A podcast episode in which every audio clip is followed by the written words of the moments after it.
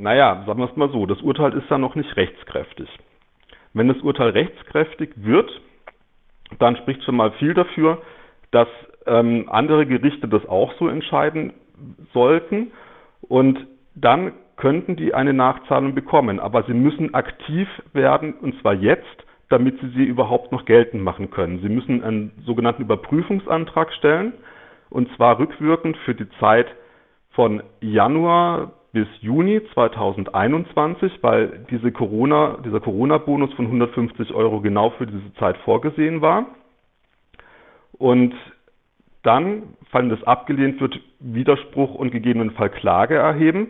Diesen Antrag können Sie aber nur noch im Jahr 2022 stellen, weil der nur ein Jahr zurückwirkt.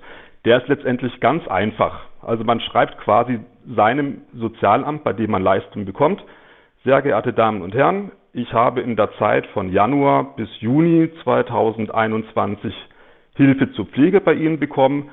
Der Corona-Bonus von 150 Euro wurde bei mir nicht berücksichtigt. Ich bitte darum um Nachbewilligung. Punkt. Und das war schon. Dieses einfache Schreiben reicht aus. Aber wenn es abgelehnt wird, dann muss man weitermachen. Dann muss man gegen die Ablehnung dann Widerspruch einlegen. Das äh, wäre dann ein gewisser Aufruf an auch äh, Betreuerinnen und Betreuer, oder? Auf jeden Fall. Also ich denke, dass viele das nicht erkannt haben, dass es hier wirklich ein Problem gibt. Aber es wäre absolut ungerecht, wenn jetzt, obwohl die Situation sich nur durch etwas Einkommen, eigenes Einkommen unterscheidet, ähm, hier die einen Personen jetzt an diesem Corona-Bonus partizipieren sollten und andere nicht. Also das kann eigentlich nicht richtig sein.